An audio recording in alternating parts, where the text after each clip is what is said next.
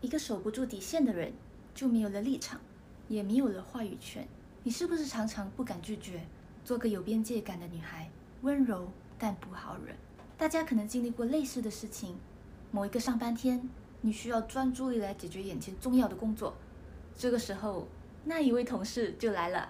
他说：“就是一件小事，半个小时的时间就可以帮忙解决啦，谢谢你。”这个时候，如果你不好意思拒绝，硬生生的打断了自己的进度来迎合别人的要求，慢慢的，别人也就习惯了你的随传随到。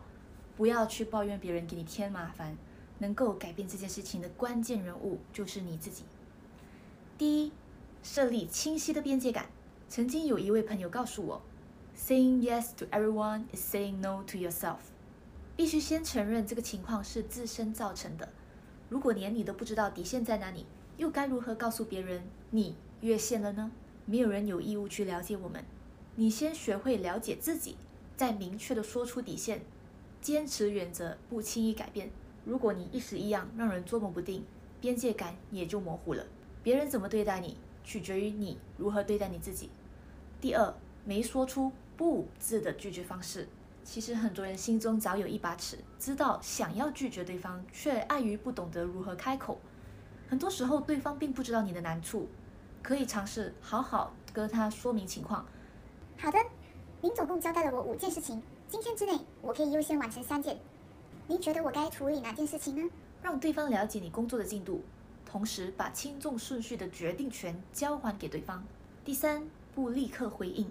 又或者你收到了一些你还不知道要不要接受的邀约，你可以这样说：让我先看看我的时间表，今晚再告诉你好吗？嗯，这个画展看起来不错，但是我这个周末有计划了，下次再约哈。第四，最后一点是成年人的必修课。就是学会承担后果，要有被讨厌的勇气。当你拒绝了别人，免不了让别人有稍微的不愉快。但是如果对方只因为你的礼貌拒绝而撕破脸，那么他可能根本不适合停留在你的生活里。不需要通过别人对你的评价来定义自己的价值。他人的需求和情绪不是你的责任。当你学会了划清界限之后，就可以腾出时间。给予自己休息和思考的空间。你的善良要带一点锋芒，才可以长久的闪耀下去。